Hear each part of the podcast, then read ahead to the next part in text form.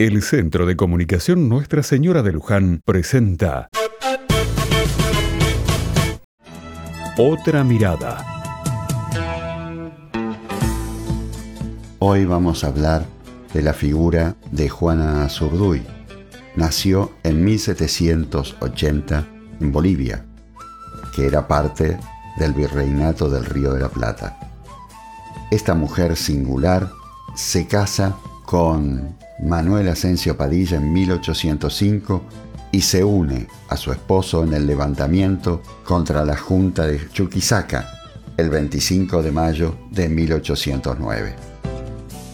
Este levantamiento culminó en 1810, cuando los revolucionarios fueron aplastados por las tropas del virrey de Buenos Aires, Baltasar Hidalgo de Cisneros. En 1812, Padilla y Juana Azurduy se pusieron a las órdenes del general Manuel Belgrano, nuevo jefe del Ejército Auxiliar del Norte, llegando a reclutar 10.000 milicianos.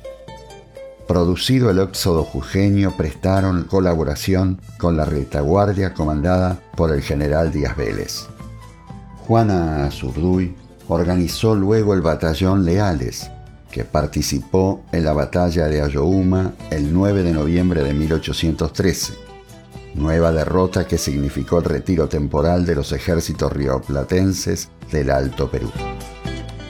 A partir de ese momento Padilla y sus milicianos se dedicaron a realizar acciones de guerrilla contra los realistas.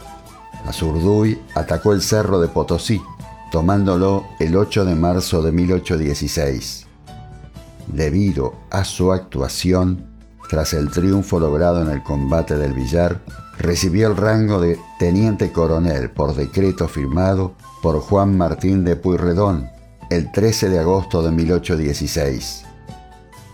Murió indigente el 25 de mayo de 1862, cuando estaba por cumplir 82 años, y fue enterrada en una fosa común.